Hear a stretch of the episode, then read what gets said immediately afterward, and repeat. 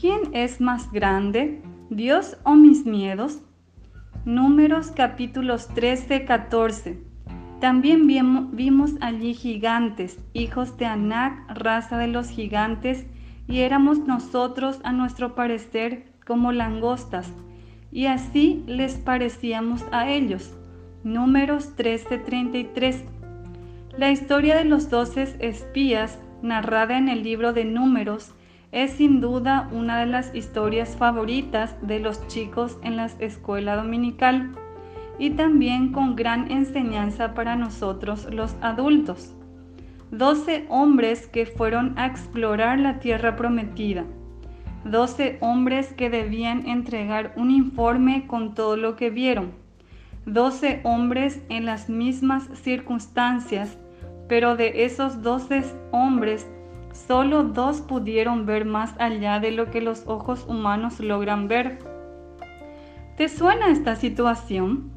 y hablaron mal entre los hijos de Israel de la tierra que habían reconocido, diciendo, la tierra por donde pasamos para reconocerla es tierra que traga a sus moradores, y todo el pueblo que vimos en medio de ella son hombres de grande estatura.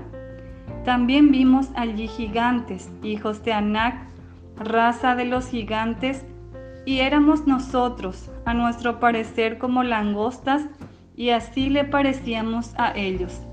Números 13, 32, 33. Estas diez personas que hablaron de manera derrotista, en compañía de más personas del pueblo, quisieron rebelarse contra Dios, pero fueron destruidos en el desierto. Mientras tanto, Josué y Caleb vieron mucho más allá de lo que los otros diez espías pudieron ver. Sí, había gigantes. Sí, la ciudad estaba fortificada. Sí, tenían un ejército numeroso y armas. Pero, ¿quién era más grande?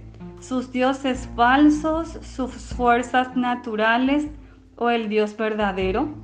Hermana, ¿qué es más grande, Dios o tus miedos? Siento que el miedo fue el común denominador en esos diez espías que no quisieron ver con ojos de Dios la situación.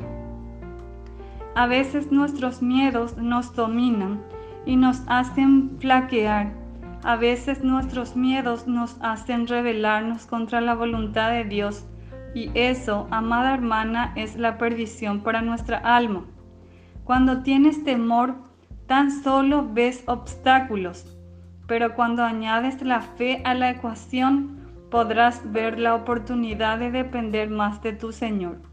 Recuerda, puestos los ojos en Jesús, el autor y consumador de la fe, quien por el gozo que tenía delante de él sufrió la cruz, menospreciando el oprobio, y se ha sentado a la diestra del trono de Dios.